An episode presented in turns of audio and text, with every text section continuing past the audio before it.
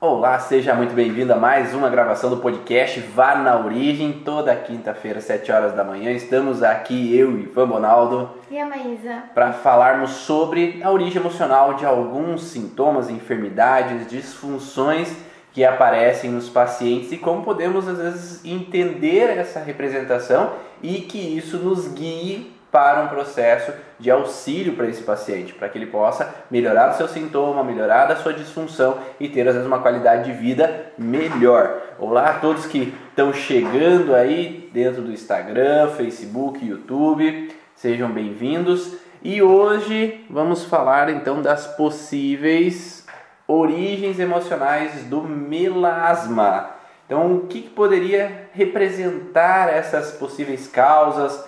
Como pode ser observado esse contexto do melasma no nosso dia a dia clínico, né, quando o paciente possa chegar com essa alteração. Então eu, eu trouxe aqui é, umas informações, né, vindo de alguns artigos científicos do que se entende com essa característica, então, do melasma em si. Então se fala que o melasma é uma condição adquirida comum de hiperpigmentação simétrica, geralmente ocorrendo na face, com maior prevalência em mulheres e tipos de pele mais escuras, ou seja, são alterações da pigmentação que principalmente estão relacionadas ao rosto, mas não exclusivamente, né, Maísa? Isso, porque se a gente for olhar a questão do conflito, onde é que a gente percebe, onde é que a gente sente o conflito relacionado ao melasma, a gente tem a localidade de onde a gente recebe. Então, se em outro lugar do corpo foi essa percepção, não só no rosto, que é algo muito comumente falado, também podemos ter essas manchinhas aí escurecidas.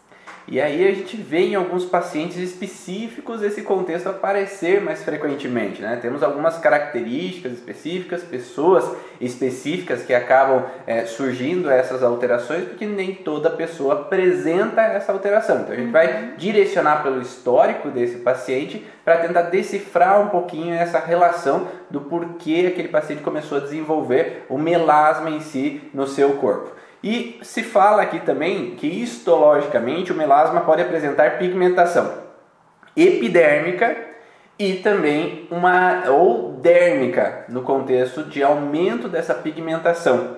É, e aí a gente pode é, relacionar então um pouquinho com o que nós vemos dentro do mundo da origem emocional do sintoma, dentro do mundo das leis biológicas, o que, que representaria um contexto epidérmico e o que representaria um contexto mesodérmico, né? nesse sentido relacionado que o Dr. Hammer veio desbravando e conhecendo um pouquinho essa relação da derivação lá embriológica. Então, quando o feto surge, ele vai ter diferentes tecidos. Os primeiros tecidos são, então, aqueles desbravados ali na segunda semana de gestação, que estão entre endoderma e ectoderma, e no meio o mesoderma surgindo. Então, cada um desses tecidos ele vai ter uma função diferente. Como são tecidos diferentes, tem funções diferentes. E quando nós vamos olhar para o contexto emocional, também vamos perceber ações diferentes que o paciente promoveu, ou situações, ou atitudes que ele promoveu em alguns momentos que, quando não foram empregadas de maneira adequada, foram frustrantes essas ações,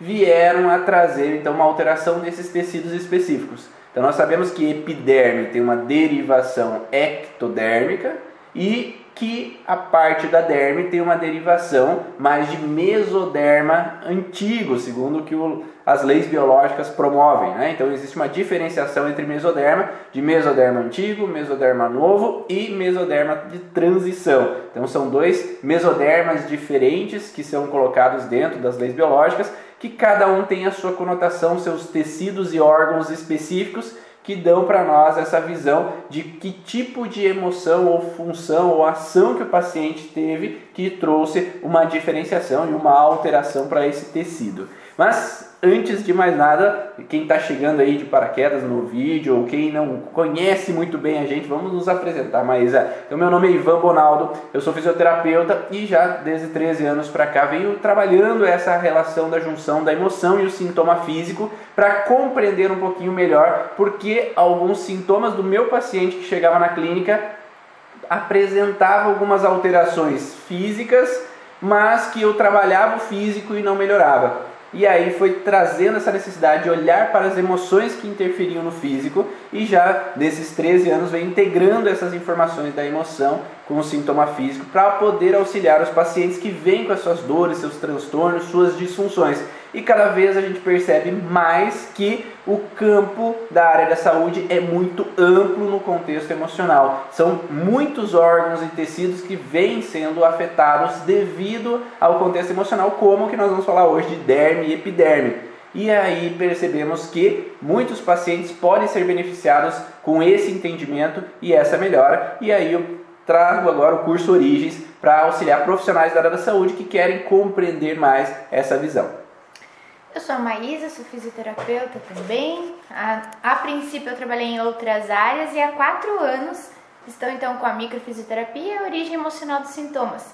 Sou aluna do Ivan no curso Origens, também desde lá desse início. E cada vez mais, realmente, a gente estudando, tendo todo o apoio dos colegas, do Ivan, de tudo aquilo que começa a aparecer ou estudos novos, a gente vai vendo que sim, cada vez mais temos coisas a se olhar diferente daquilo que vinha sendo olhado. Aquilo que realmente não traz resultado, aquilo que às vezes está ali patinando ou está voltando sempre com a mesma condição, ou até mesmo amenizado, mas aquilo, hora ou outra, ele reativa. E tudo isso é muito importante para aquela pessoa que te busca querer cada dia estar melhor. Então, estamos no caminho para que cada vez mais a gente tenha menos situações que agridam, aquelas situações tão agudas, tão é, incomodantes, incômodas para as pessoas. Então estamos aí dentro da origem emocional tentando ir lá na raiz e buscar o alívio total ou bem maior para essa pessoa. Então, quando nós falamos do melasma, nós falamos que tinham dois tecidos específicos, que é a epiderme e a derme. A epiderme é uma camada superficial, essa camada onde que a gente sente o contato o contato com a outra pessoa, o toque, o sentir os objetos. Então, esse tato é o que nos possibilita ter a percepção com relação ao ambiente ou as coisas que a gente toca. Por exemplo, a minha roupa está tocando o meu corpo, então eu sinto através da minha epiderme. Então, tem várias terminações nervosas que nos permitem ter esse contato e essa interpretação do que está na proximidade do nosso corpo. E a derme fica um pouco abaixo desse tecido epidérmico. E esse pouco abaixo representa uma outra função, porque se a epiderme é a camada mais superficial que nos coloca o contato com o meio externo, a camada um pouco abaixo não vai ter essa função, porque essa função de contato ela já está sendo exercida pela camada mais superficial. Então a derme ela tem mais uma função de proteção. É como se fosse uma proteção ao meio externo. É o contato externo que não me gere lesões internas. Então a derme ela vai ter uma funcionalidade nessa proteção a contatos que podem ser vistos como agressivos ou que podem ser vistos como é, incômodos à parte interna do meu corpo. Então seria uma primeira camada de proteção ao meio externo. Né? Então tá dando para compreender essa relação? Vocês conseguem perceber esse vínculo? Né? Então epiderme mais superficial a derme logo abaixo e aí temos a hipoderme um pouco mais abaixo, mas que hoje não vai entrar muito no assunto porque principalmente se fala do melasma dentro da medicina convencional no, na epiderme e na parte da derme. Quando nós falamos de epiderme, os melanócitos eles ficam mais na camada basal, um pouco mais abaixo ali dessa parte então superficial. Então nós temos uma camada dos melanócitos que se nós estamos falando de melasma como uma hiperpigmentação, nós estamos falando que há um processo de aumento do pigmento dessa parte do tecido epidérmico. Né? E nessa parte do tecido epidérmico, esses melanócitos eles precisam aumentar por uma funcionalidade. Então eles vão ter uma funcionalidade nesse determinado momento. E quando nós falamos de epiderme, nós estamos linkados a alguns tipos de conflitos específicos, né, Maísa? Isso. E quando a gente pensa né, nessa questão de que ela tem uma funcionalidade, ela tem um benefício. Justamente por esse conflito ter aparecido, eu preciso aumentar essa função para que eu repare logo o tecido que foi lesado, da certa forma com o conflito e o seu tecido específico, para que realmente naquele momento a gente não vê como um benefício, mas ele realmente está tentando te ajudar. Então, quando a gente fala em derme, a gente sempre vai pensar em atentar à integridade. Aí é aquilo que me machuca, real ou simbólico. Porque nem só aquilo que realmente me fere, me corta, me sangra, é aquilo que realmente é um machucado. Quantas palavras nos machucam, quantas atitudes dos outros nos machucam, quantas é, reações de olhares nos machucam também. Então, nesse contexto de atentar à integridade, aquilo que me dói, de certa forma, aquilo que realmente me feriu, né, fisicamente, que doeu, mas aquela dor, né, interna, sentimental, ah, isso é, me feriu emocional. Exatamente, estamos falando disso também. Então, quando nós falamos da derme, nós estamos com relação a esse contexto de proteção. Né? Isso é proteção ao meio externo. Quando eu falei anteriormente né, que epiderme tem a relação do contato, né, com relação ao sentir o contato, nós estamos diretamente relacionados ao contato e à separação. Eu estou em contato com alguém ou estou separado de alguém. Se eu estou em contato com alguém, eu estou às vezes satisfeito ou insatisfeito com esse contato com uma determinada pessoa, ou com um determinado local, ou com um determinado trabalho. Né? Então, se eu quero estar naquele trabalho, estou à vontade com aquele contato com aquilo que eu estou fazendo, é ok, está tudo tranquilo, não existe conflito nessa situação. Mas se aquele trabalho é incômodo, é frustrante, estar em contato com aquele instrumento que eu uso no trabalho, com aquelas pessoas que eu, que eu tenho no trabalho, ou com digitar que eu tenho que digitar, ou ter que mexer ou manipular determinado produto, acaba sendo incômodo e acaba sendo percebido por essa representação desse contato que eu não queria mais ter. Então nós estamos falando de epiderme no contexto de contato e separação. Então eu tenho contato ou não tenho mais o contato, ou eu quero contato ou não quero mais o contato com aquela situação, aquela pessoa. E como a Maísa falou, nós podemos ter o contexto real, né? então eu, eu tenho contato com isso, eu tenho contato com a caneca, eu tenho contato com algo, com a caneta, com o que eu manipulo ou com os produtos é, de limpeza que eu utilizo no meu dia a dia,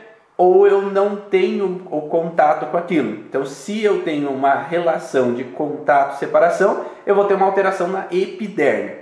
Só que no contexto, quando nós falamos, então, com relação principalmente ao rosto, né, nós estamos falando de um contato ao rosto que eu perdi ou um contato ao rosto que eu não quero mais ter. Né? Então nós estamos falando de um contato separação. Então que tipo de situação real pode acontecer? Pode ser um contato com alguém que me ah, faz um carinho, que me passa mão no rosto, um contato com a máscara né, que a gente tem que usar ultimamente. Então um contato que eu não quero mais ter ou um contato que eu perdi. Então, tinha alguém que eu beijava que foi embora, tinha alguém é, que eu me deu um beijo no rosto e se despediu de mim e foi embora. Então, tive uma sensação de, de separação com alguém que me teve um toque. Mas, principalmente no melasma, a gente encontra muito o contexto simbólico, principalmente. E nesse contexto simbólico de contato, separação, o que, que tu poderia ver aí, Maísa? Até nessa questão daquele que me tocava, é mais fácil a gente imaginar que a pessoa que me tocava foi embora, né? Mas quando a gente imagina que aquilo que me tocou, às vezes aquele olhar ou aquela, aquela fala, algo que realmente atingiu a mim, trouxe a mim uma, uma informação e depois não tinha mais, talvez aquele olhar mesmo do, de, do próprio pai, da própria mãe, né, que trazia uma informação se eu estava certo, se eu estava errado. Às vezes aquele colega da, da prova lá que fazia o sinal da cola, talvez aquilo que eu não tenho mais, um dia eu me lembre daquela situação que me ajudou de alguma forma, talvez aquilo que me olhava no olho, aquilo que me trazia uma certa segurança, no momento da separação, pode te trazer esse contexto de separação desagradável e que tenha ter marcado dessa forma também.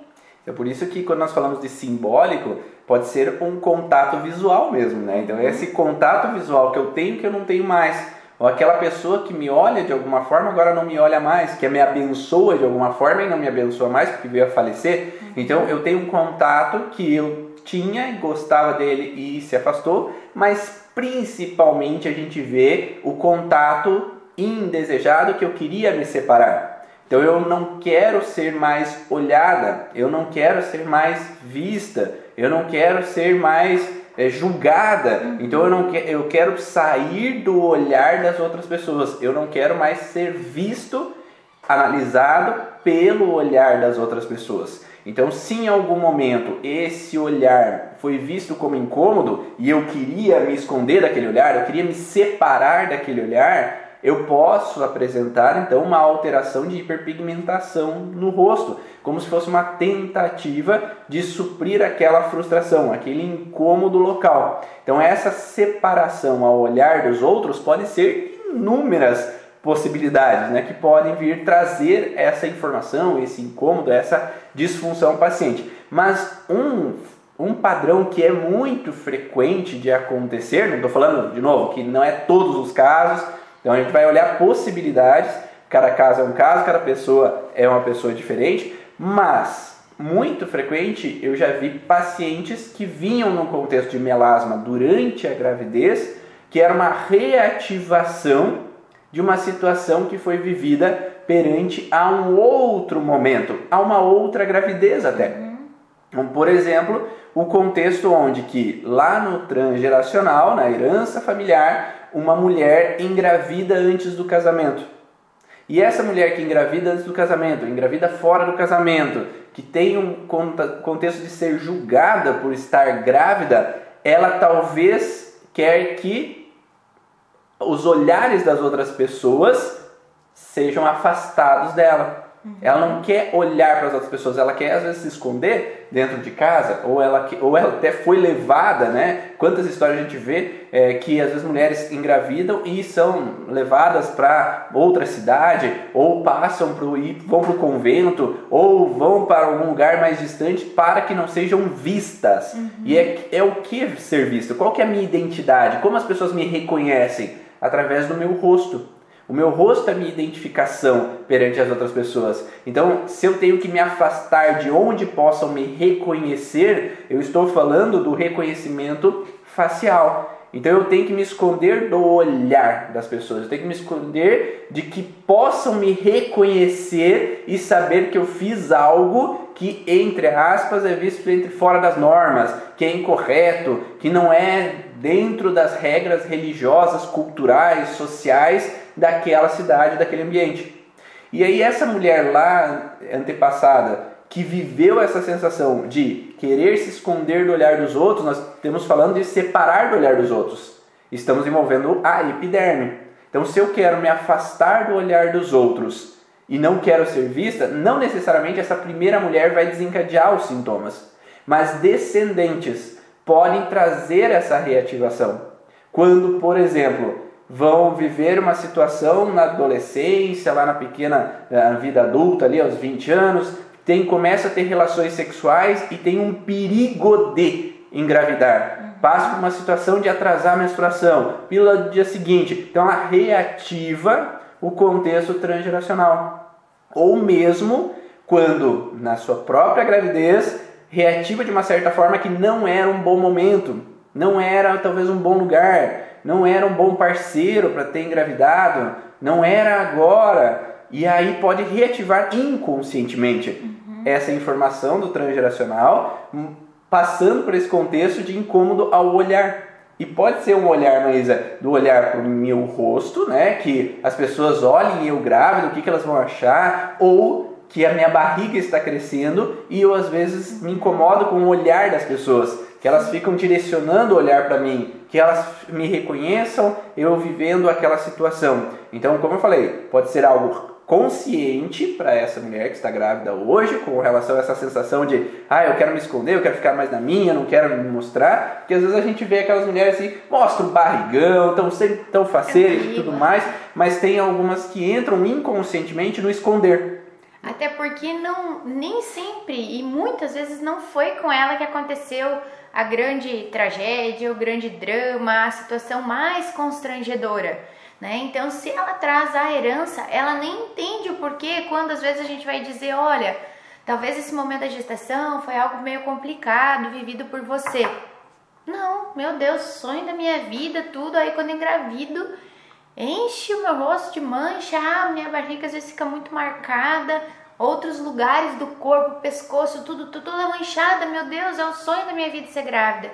Porque provavelmente aquilo ali não está com ela e a gente sabe que quanto mais para trás, a gente tem quanta carga que pode estar trazendo para aquela pessoa realmente ter o sintoma, às vezes de mais antepassadas tendo a mesma situação, ou realmente alguém que escutou muito na infância sobre esses problemas, do que acontecia, do que não era certo, daquilo que podia ser errado, julgado errado depois. Então a carga vai aumentando e aquela pessoa que sempre sonhou estar grávida, ela não vai reconhecer o conflito na gestação dela. E dessa forma que você falou, né, Ivan, de a gente às vezes iniciar a vida sexual ou ter um risco de estar grávida, também pode aparecer para o homem. Sim, com certeza. Não só para a mulher. Porque a mulher é algo que se você procurar em qualquer coisa da internet, falar com qualquer médico, ela é uma porcentagem enorme, muito maior do que o homem. Entendo melasma, né? Na questão de melasma. Mas não é zero também homens que aparecem com melasma. Tem essa mesma incidência, às vezes até aparece num lugar que quase não aparece, a questão da barba, de outras questões do, do corpo do homem que ele não se incomoda com isso. Mas eles podem ter, e não só então a questão da gestação quanto a hormônios da gestação, como o parceiro pode também sentir esse impacto pela história que ele trouxe e também apresentar melasma sim. E, eu, e uma das coisas que tem sido falado dentro de livros da neurociência é o que você falou um pouquinho ali, mas aqui, às vezes você não necessariamente também precisa ter vivido mas ter é, sofrido perante a outra, presenciar outra pessoa viver aquilo. Por exemplo, uma irmã que passa por uma situação de julgamento, de olhares, e às vezes eu pego uma empatia com relação ao que ela viveu, ou pego a dor dela para mim também e, e, vivencio aquela história que ela viveu. Uma amiga, um amigo que passa por essa sensação de querer se afastar do olhar dos outros, e eu acabo pegando para mim aquela informação e eu tenho medo de eu viver aquela situação por mais que eu nunca vivi. Uhum. Então é como se eu adquiro aquele condicionamento, né, que se fala, eu me condiciono por mais que eu não vivi a situação, mas eu me condiciono a não sofrer como o outro perante ao que o outro viveu, a visualização, o que eu passei de, de vendo a outra pessoa sofrer. Imagina e, como se fosse eu, né? Às vezes a gente sente isso também isso, pelo outro, né? Sim, sim.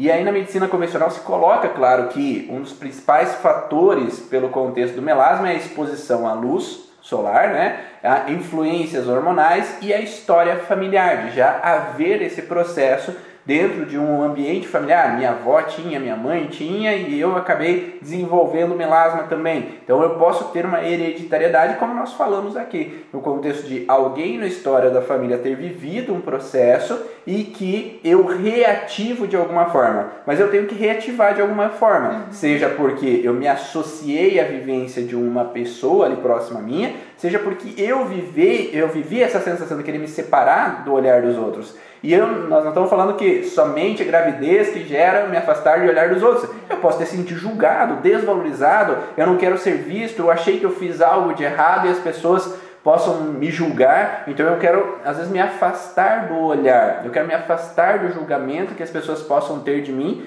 e aí eu acabo entrando numa fragilidade com relação à epiderme, que eu não quero ser reconhecido nesse olhar das outras pessoas. Eu quero me afastar do olhar das outras pessoas. Então, essa separação ao olhar das outras pessoas pode desencadear esse contexto de alteração nessa região, então, que nós estamos falando de epiderme. Né? Então, a epiderme tem a ver com contato separação. Estar em contato e não querer mais estar em contato com relação ao olhar dos outros, ou eu querer, então, é, ter o contato que eu não tenho mais. Mas aqui, principalmente, Estamos falando do contato indesejado com relação ao olhar das outras pessoas. Então, se uma paciente chega com melasma, uma das coisas que pode ser olhado, como é que essa pessoa lida com o olhar dos outros.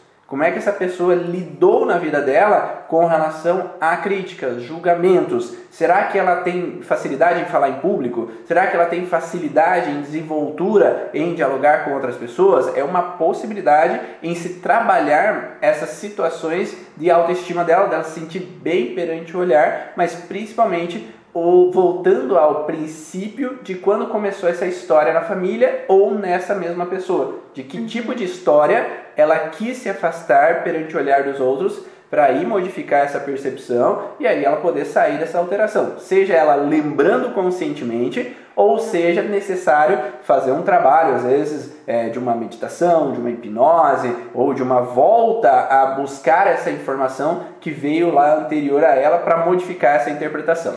E sabe o que me vem também? Às vezes uma pessoa que tem alguma malformação, alguma falha, alguma coisa que ela ache feio no corpo dela, no rosto dela, né, em, em especial aqui, às vezes uma pinta diferente, uma mancha já que ela nasceu assim, que ela adquiriu após um acidente, né? Ela teve que fazer uma cirurgia, uma extração de uma orelha, de um, uma outra parte às vezes do rosto, que também eu quero me afastar ou o fato de outra parte do corpo que eu quero me afastar, eu não quero ser vista por causa que eu tenho isso no meu braço, que eu tenho isso lá na minha perna, uma perna mais curta. Nesse sentido de defeitos, digamos assim, que eu não quero que me vejam, não quero que me reconheçam, às vezes eu posso estar tendo também essa sensação de querer me esconder, de não querer aparecer para ninguém, ninguém reconhecer o meu rosto, saber que sou eu, que tem aquele outro probleminha, né? E uma coisa vai gerando a outra. Não gostar da minha testa, não gostar do meu nariz, não gostar dos meus olhos, ou ter essa alteração com relação a não querer ser visto, não querer ser olhado. Então, nesse sentido, epiderme, nós estamos relacionando a esse contexto né, de, de face. Então, muitas das alterações de epiderme que estão diretamente relacionadas a, a sintomas de epiderme na face podem estar vinculados a esse padrão de conflito. Agora, nós falamos que tem dois tecidos. Nós temos o tecido da epiderme, que está relacionado então a essa camada, então, onde vai ter os melanócitos, vão ter esse aumento da coloração em determinadas regiões da face, por exemplo, e nós temos a derme, que é logo abaixo, né, que está relacionado ao tecido de proteção. E esse tecido de proteção, ele tem a ver com perda de proteção. Quando eu me sentir desprotegido a um contato físico no rosto, por exemplo. Então, eu posso ter levado um soco, eu posso ter, às vezes, é, levado um tapa na cara, eu posso ter vivido uma situação de algo que me bate ou me jogam algo no rosto, que é uma sensação de sujeira, de sujidade. Então, também alguns autores dentro das leis biológicas falam no contexto de me sentir sujo no rosto que podem me jogar o barro, podem me jogar às vezes algo que eu entendo como uma sujeira, né, que possa me sujar de forma real ou simbólica também, que pode ser os ataques morais, né? Então eu me senti atacado pelas palavras dos outros. Antes, lembra? Eu tenho detalhezinhos, como a epiderme e a derme ficam muito próximas, elas estão juntas ali, né? Você tem uma representação de epiderme e derme muito próximas. Então, enquanto a epiderme tem uma relação de querer me separar do olhar dos outros, eu estou sentindo com o olhar incômodo, né? As pessoas estão me olhando e eu não quero ser olhada mais. Agora nós temos uma relação que o olhar ou a fala das pessoas me ataca. Então é um pouco mais forte. Quanto mais interno do corpo, mais forte o processo é. Então a derme é um pouco mais interna, então é como se fosse mais forte esse contexto de ataque de agressão que eu posso ter me sentido ou me sentir sujo com as palavras que as pessoas dizem de mim. Então pense, por exemplo, no contexto de gravidez, uma mulher que engravida e o parceiro xinga ela, ou o pai dela briga, altera a voz, chama de nomes e ela se sente agredida. Né? Então tem um contexto de agressão, não é só eu não quero ser vista aqui, eu não quero ser atacada. Então, o ataque é um pouco mais intenso, um pouco mais incômodo nesse processo e aí ativa essa região da derme. Tanto o ataque como o medo de ser atacada. Então, às vezes aquilo não acontece de novo, mas aquela sensação que eu tenho antes de que isso pode ser um problema, pode vir a ser uma situação onde eu vou ser julgada, criticada, atacada, e sempre com essa conotação de sujeira. Porque se a gente imagina que a derme é a nossa camada de primeira camada de proteção, ela é mais externa, então é como se ela realmente tivesse que fortalecer esse tecido para que da próxima vez isso não aconteça. Então, se eu tenho que aumentar minha função, eu vou aumentar os melanócitos, eu vou aumentar a cor, a gente sempre vai olhar nesse contexto, né, de como se realmente aquela pessoa fosse pintada naquele momento, mostrando que aquele tecido tá numa, numa super produção ali de células para melhorar aquele, aquele impacto para a próxima vez que acontecer. Então a sujeira ela também fica impregnada no teu rosto conforme a, a percepção. Como por exemplo em casos assim onde a gente se sente meia, né, acontece um vexame ou uma questão de críticas mesmo, aquela sensação assim, vem aquela frase na minha cabeça, né? Ai, como que vai ficar minha cara agora, né? Agora que engravidei e não podia, agora que não passei naquele, naquele vestibular depois de tanto que eu gastei, nossa, eu gastei tanto, fiz meu pai gastar tanto, como é que vai ficar minha cara agora? Ou quando a gente cria uma história, né? Entra numa mentira, faz algo e daí aquilo é descoberto, meu Deus, como vai ficar minha cara agora? Então, a gente também tem muita coisa do que o paciente traz nesse contexto que ele fala esse tipo de coisa, ou nossa, aquilo que ele fez comigo foi uma sujeira, mas aquela colega lá foi, fez uma sujeira, uma trairagem comigo. Aí você já imagina que provavelmente aquilo tá ligado ao conflito dela, ela já chega dizendo aquilo. Fica muito explícito para a gente buscar a situação dentro daquilo que a própria paciente já fala. Porque é sempre percepção, né, gente? Então, a gente faz as perguntas e a pessoa traz para você. Se ah, ele tem um melasma, a gente não vai às vezes de cara saber se é epidérmico, se é dérmico, mas ela vai dizer a, as conotações para que a gente chegue no tecido. Será que ela se sentiu atacada, agredida, aquilo machucou ela?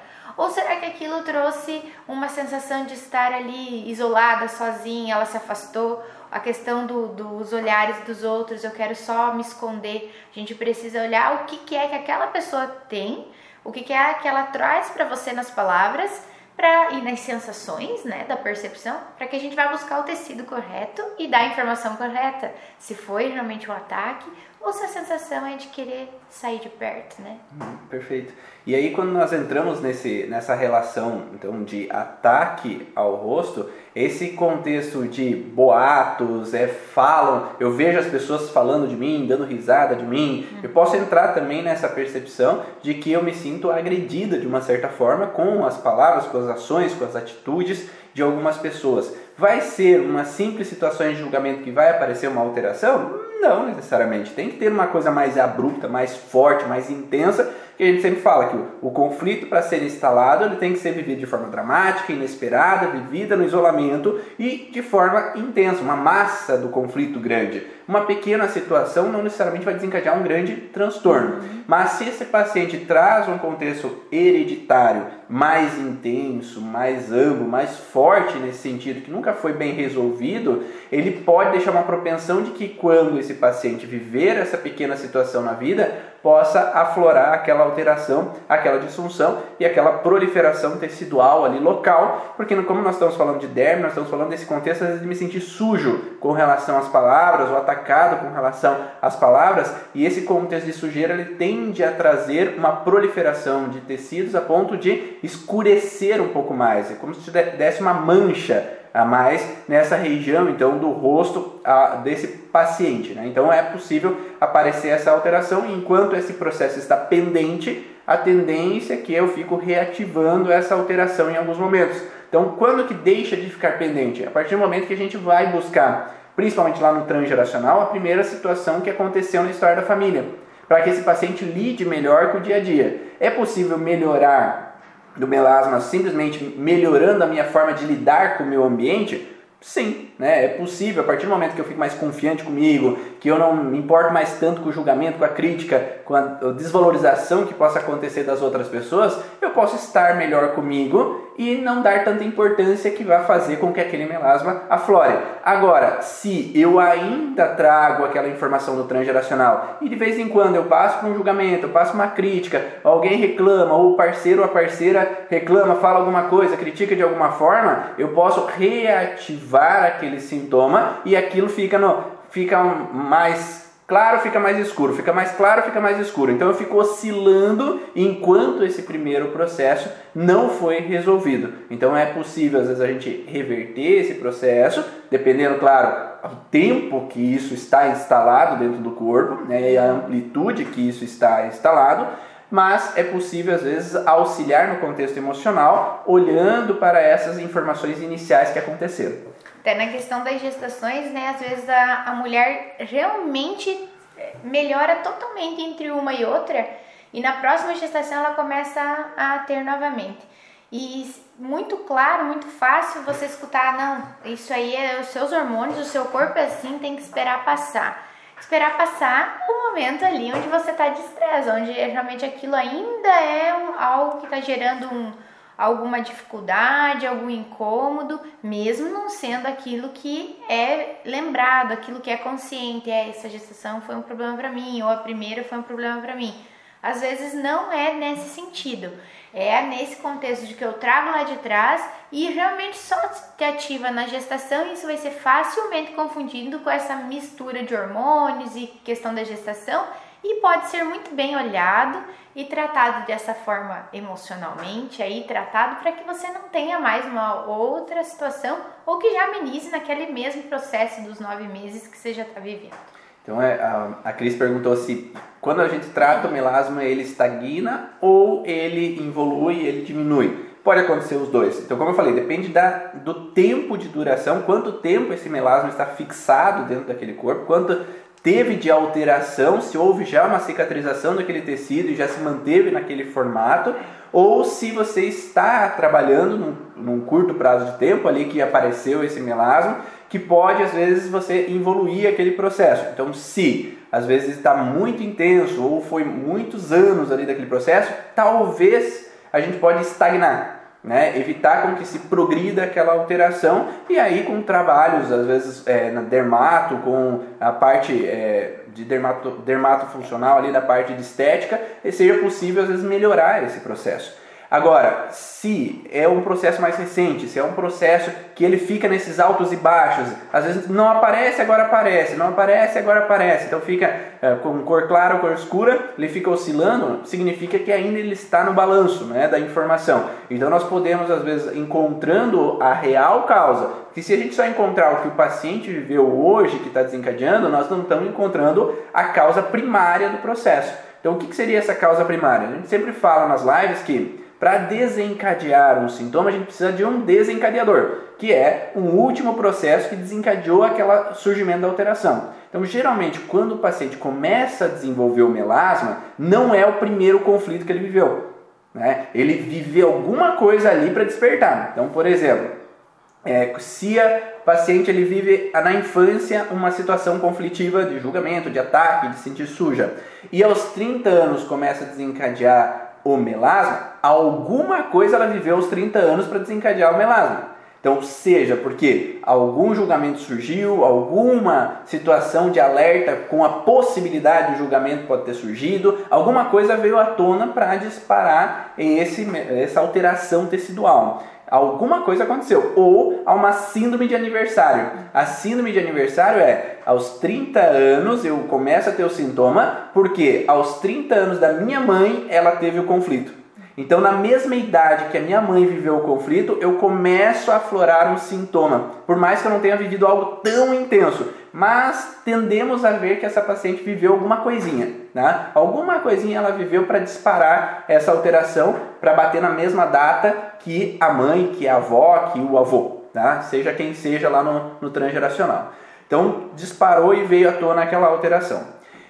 E para esse disparar e vir à tona a situação, tem que ter um programa instalado anterior. Esse programa instalado pode ser algo na infância que foi vivido, pode ser na gestação, né? por exemplo, a mãe engravidou antes do casamento, ou a mãe engravidou é, e o pai falou que não era dele, ou sei lá, algum julgamento, alguma crítica, algum ataque, ou eu estava é, eu engravidei no trabalho, me julgaram porque eles precisavam de mim, me xingaram e me demitiram. Então eu me senti julgada, me senti desvalorizada por ser aquela mãe dentro do trabalho naquele momento. Então pode ter uma base de julgamento, de críticas naquele momento que aflorou em outro determinado momento da vida. Ou no transgeracional, como nós falamos anteriormente, de ter algo lá atrás que reativa para essa mulher devido a algo que ela viveu. Então, para disparar o sintoma, tem que ter vivido alguma coisa que veio aflorar essa alteração. Tá fazendo sentido para vocês aí que, que estão comentando? É, tá dando para relacionar com algumas vivências? Quando a gente vê que realmente a pessoa chega dizendo ah, a partir de tal momento a, começou a ter ou nessa data ou depois que eu fui lá na praia, por exemplo, porque como a gente precisa de algo, aquele empurrãozinho para que você tenha o sintoma, às vezes aquilo que desencadeia tá claro na sua cabeça. Mas como o Ivan falou, a origem, aquela raizinha não está ali, talvez sejam os momentos, os, as vezes que você vai tratar aquele paciente, ele vai ter uma melhora e ele não vai ter um, uma recessão ou na próxima vez que ele tomar o sol, na próxima vez que ele tiver qualquer outra situação pequena, ele vai voltar. E às vezes a gente não traz a consciência, a consciência de que tem um antepassado que tem o problema, então toda vez que ele é, ter uma confusãozinha, ter um passar uma vergonha, fazer uma discussão lá, ele não vai perceber que aquilo ali está reativando o trauma dele. Então às vezes ele passa um tempo de novo com várias coisinhas, vários pontinhos e chega para ti um tempo depois, um ano depois, muito pigmentado de novo. Então, se a gente não sabe que realmente a discussão, o problema lá atrás com a herança, o problema lá atrás com uma traição, traz o teu probleminha hoje, tudo aquele farelinho de, de situações que tu vive hoje pode estar alimentando ainda o trauma e a gente achando que está tratado com aquilo que a pessoa diz, não, foi depois que meu marido me traiu, foi depois que meu sócio me traiu. E a gente não, e a gente imagina, nossa, faz total sentido, vamos tratar isso. E a traiçãozinha está lá atrás, então a gente entra ainda em conflito, ora, ora sim, ora não, entra em conflito e você ainda não consegue tratar totalmente aquele paciente. E diz, nossa, mas eu achei, foi batata aquilo que ele viveu, com certeza é o problema dele. Mas às vezes aquilo que é o início, a primeira situação, não foi ainda desvendada, não foi trazida à consciência, então o problema vai ficar em balanço. A Natália comentou também ali do contexto do conflito autodesencadeante, que foi um pouco que a Maísa falou anteriormente, de às vezes eu me auto-julgo. Então eu olho para o espelho e não gosto do que eu vejo, eu olho para o espelho e não gosto do meu rosto, eu olho para o espelho e não gosto do meu nariz, eu olho para o espelho, então eu fico me auto-atacando com relação a algo que eu não gosto, uma mancha, um, um espinhas, algo que tem no meu rosto que me representa esse ataque. Então as espinhas são um conflito de derme que é essa representação de um ataque, de julgamento, principalmente o adolescente, quando ele quer ser aceito, lembra que o rosto é a minha identificação dentro do ambiente, então eu me sinto não aceito ao ambiente, me sinto julgado com relação a quem eu sou, então às vezes tenho dificuldade de me entrosar, então eu fico bem preocupado com a minha identificação dentro, dentro desse ambiente, eu vou, venho nessa preocupação. E, a, e, a, e a, o contexto de exemplo que eu dei anterior, que a paciente aos 30 anos, ela desencadeia o melasma ali, foi exatamente o que responderam ali. Então é a pessoa quando a mãe engravidou, ela não foi programada e aos 20, foi aos 29 anos de idade da mãe e aos 29 anos de idade para 30 foi quando começa então o sintoma dela. Então, claro, sem julgamentos para essa mãe, porque tudo aconteceu por algum motivo, cada mãe, cada pai, cada história lá no, nos antepassados teve um porquê. A gente não sabe quais foram os medos, as inseguranças, o que esses antepassados passaram para tomar determinadas decisões. E quando a gente acolhe isso, que tudo bem ter sido da forma com que foi, e agora eu sou adulto para tomar o caminho para minha vida, agora eu posso me separar daquilo que me fez mal, deixar para lá aquilo que me, me incomodou, para agora eu seguir e esse incômodo não, não ser mais um, um alterante, né? algo que possa desenterrar, desenterrar aquele sintoma, aquele incômodo e ficar naquele mal-estar comigo mesmo. E sim, quando é, o antepassado ele viveu o conflito, geralmente o que a gente vê na prática é que a primeira pessoa que viveu o conflito geralmente não tem o sintoma. Geralmente é o segundo na grade familiar que vai começar a desencadear o sintoma. geralmente, ok? Então, geralmente é, a gente acaba vendo que o primeiro não apresenta tanto a alteração, mas sim depois do primeiro, geralmente o segundo, que vai desencadear a alteração. Então, deu uma travada aqui no YouTube, no, no Facebook, então vou repetir. Então, geralmente não é o primeiro é, pessoa do transgeracional que vai viver necessariamente o sintoma. A primeira pessoa que viveu o conflito, geralmente ela não traz, a não ser que o conflito seja imenso, né? seja muito grande e ela repita muitas vezes aquela vivência, ela fique continuamente naquele processo e aí tende a desencadear o sintoma. Mas geralmente é a segunda pessoa da família que viveu, então minha avó e minha mãe viveu, a minha mãe começa a desencadear o sintoma. Ou minha mãe viveu e eu trouxe aquela informação e eu comecei a viver as mesmas situações que minha mãe, eu acabo trazendo. Então é como se o universo conspirasse para a gente sentir o que os nossos antepassados sentiram, uhum. tá? Porque assim a gente pode acolher. Porque se eu nunca vivi o que meus antepassados viveram, eu não posso acolher a dor deles, né? E entender aquilo e agora mudar aquela percepção. É como se a gente atraísse a repetição dos padrões de vivência dos nossos ancestrais.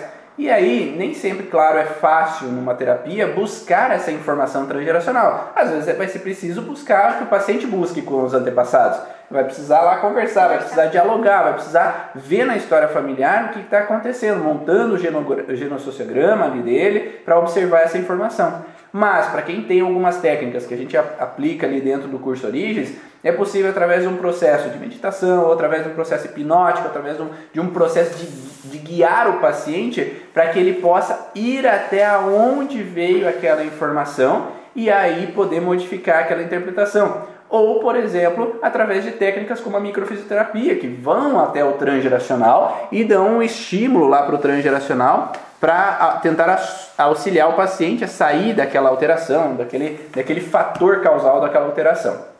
Aqui teve uma pessoa também que, que perguntou, né, sobre quando a pessoa não lembra do que aconteceu, né, do que desencadeou. Então é toda essa questão de a gente buscar na história algo que possa ser relacionado à questão do sintoma que a pessoa traz, quando a gente imagina qual o tecido, descobre qual o tecido, qual é então esse, esse conflito que está relacionado, é mais fácil de a gente olhar, por mais que você não saiba aquilo que desencadeou. Mas perante a um ataque à integridade ou um contato de separação, a gente já consegue começar a fazer uma conversa ou às vezes é necessário uma outra técnica. Então, por exemplo, a microfisioterapia, quando, como o Ivan acabou de falar, é algo que a gente busca no corpo. Então, tem algumas marcas um pouco mais pontuais para quando a gente não sabe. Então, cada técnica vai ser, às vezes, a responsável por descobrir um pedacinho. Se a gente não vai ter aquele contexto geral naquele momento, a gente abre o leque, oferece para o paciente indicações ou aquilo que você mesmo consegue fazer diferente daquilo que está sendo feito e não está tendo resultado ou não temos ferramentas já que não temos informações. Então a gente precisa estar tá trabalhando sempre em conjunto aí com várias informações. E aí quando nós como terapeutas tentamos analisar esse processo, cada caso é um caso. Para algumas pessoas só identificar isso, ah, então foi por isso eu já saio daquele processo, daquela alteração. Mas nem sempre funciona assim. Às vezes é preciso mudar a percepção daquilo que aconteceu, mudar ou eu preciso liberar aquele, aquela emoção que foi trazida lá daquele momento, seja na gestação, seja na infância, seja adolescência, vida adulta. É preciso se conectar com a emoção, porque a emoção ela grava a memória e a emoção permite eu modificar a interpretação daquela memória. Então eu posso modificar como ficou armazenada aquela informação. Então é através da emoção que é preciso modificar. Então às vezes eu vou precisar fazer uma carta terapêutica, vou precisar fazer um diálogo terapêutico, vou precisar fazer algum processo onde vai ser necessário modificar aquele processo ou desabafar aquilo que eu nunca pude desabafar. E aí são, são ferramentas que a gente usa dentro do curso Origens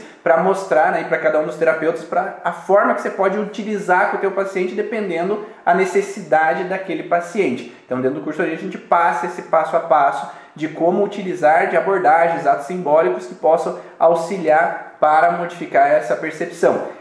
Porém, entretanto, todavia, nem sempre por nós mesmos conseguimos modificar essa interpretação. Às vezes nós precisamos de alguém que nos guie. Mesmo eu tenho que ir lá na Maísa para que ela me atenda. Mesmo a Maísa vai ter que vir aqui comigo para que eu atenda ela, porque nós nos cegamos e não conseguimos às vezes ver o que está na nossa frente e aí precisamos de outra pessoa para que possibilite nos guiar para essa informação. Então, por isso que ontem mesmo eu fiz um vídeo é, ali no Stories do Instagram falando que o terapeuta às vezes ele precisa se permitir se tratar para poder ir até o seu paciente e auxiliar o seu paciente. Um terapeuta que não se trata não corrige as suas dores e não pode ajudar o paciente. Então, como é que eu vou guiar um paciente se eu nunca fui até lá? Exatamente. Então eu só posso guiar um paciente se eu já olhei para as minhas dores e já pude entender como funciona esse processo de reestruturação, de ressignificar o meu corpo. Então é preciso às vezes buscar uma outra pessoa que nos auxilie. Então, primeira coisa, vá até alguém que te ajude a ir para esse processo. Não acredite que você sabe tudo, que você tem toda a ferramenta que você precisa, porque o teu inconsciente ele vai te sabotar. E às vezes ele não quer mexer em algo em alguns momentos que te incomodou. Ele quer deixar lá debaixo do tapete que às vezes não dói. É, então é preciso às vezes ir para alguém que possa te ajudar e te guiar. E a Aline perguntou uma coisa que você queria falar, Maísa, que é o contexto de tratamentos que possam machucar o corpo.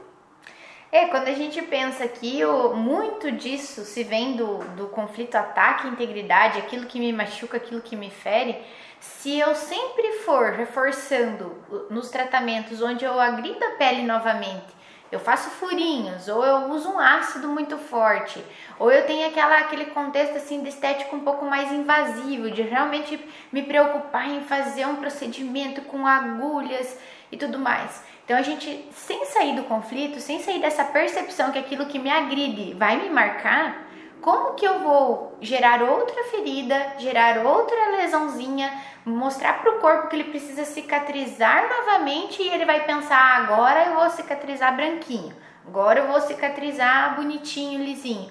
Ele pode estar nesse conflito e ele pode ser mais agressivo ou menos e continuar no seu sintoma ou trazer um outro problema.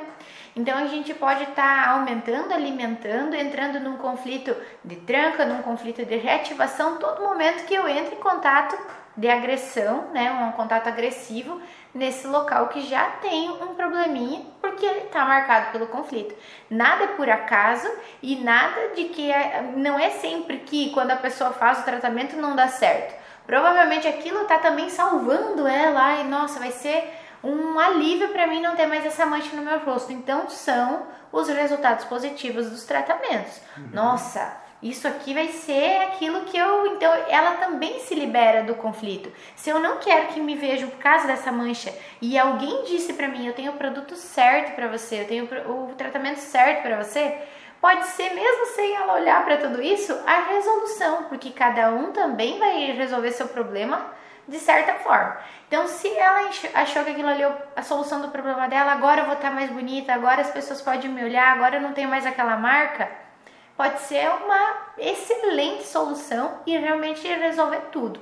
Agora, aquela pessoa que está naquele conflito, que realmente é reativa, uma história lá transgeracional, ou que está constantemente agredindo aquela pele sem entender o que está acontecendo, provavelmente aquele problema continue ou até crie outros, de outra forma, às vezes no mesmo tecido, mas com outra aparência. Perfeito. E a Maísa falou muito bem que pode desencadear uma alteração, né? A paciente pode ficar preso àquele processo, porque às vezes vão ficar me pinicando, ai, ai, ai, eu quero me ser, não, não quero mais fazer, não quero mais fazer, ah, né? Eu quero me separar daquele contato que é incômodo, né? Não sei porque comecei. É, eu, agora eu tenho que fazer, mas me, me dói, me machuca, eu quero me separar daquilo, ou me agride, né? É um ataque então eu posso entrar numa tranca, como a Aline colocou, que é ficar preso àquela informação ao invés de resolver. Então por isso que é interessante também o profissional que trabalha com, é, com estética entender esse uhum. processo para também poder acolher esse paciente de uma forma diferente, analisar o conflito para depois fazer o procedimento.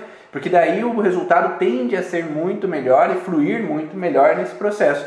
E, você... gente pode entrar em outros conflitos, tanto quanto, ah, isso aqui tá ficando muito caro. A pessoa diz que é 10 sessões e tá ficando muito caro, não tô melhorando. Então a gente vai desencadeando várias coisinhas, né, dentro, enquanto a gente não entende o que tá acontecendo realmente com a gente. Se você quer conhecer um pouquinho mais do curso Origens, basta acessar o site www.cursoorigens.com E lá tem um vídeo meu explicativo de como funciona o curso Origens, está aberto para inscrição, então se você quiser saber mais informações, quer conhecer um pouco mais, abaixo da página tem todo o cronograma do curso para você ver cada aula, cada órgão, cada tecido que vai estar lá representando sintomas de fase ativa, sintomas de fase pós-estresse, qual é o sentido do porquê aquele sintoma entra em alteração e entra em disfunção, para que você possa também conhecer esse mundo da origem emocional dos sintomas e poder auxiliar os seus pacientes. Então o curso é direcionado para profissionais da área da saúde, terapeutas que querem auxiliar os outros pacientes que vêm ali no teu dia a dia a saírem dos seus sintomas e das suas alterações. Então, www.cursoorigens.com. E como sempre no final da live, vamos fazer uma troca aqui, uma re, reproci, re, reciprocidade. Reciprocidade, fugiu. Nessa reciprocidade de uma troca, né, de que a gente doa aqui o nosso tempo, nossas informações, conhecimento, exemplos que a gente vive no nosso dia a dia clínico e você troca com a gente fazendo um stories. Faz um print da tela, publica lá pra gente, para que a gente pode saber também que foi interessante para você, se foi interessante para você, para que a gente possa continuar aí é, fazendo cada vez mais lives com outros conhecimentos, novas informações, para que você possa conhecer cada vez mais o mundo da origem emocional do sintoma. Então, X E aí, conta aí pra gente como é que foi pra você, foi interessante ou não a live?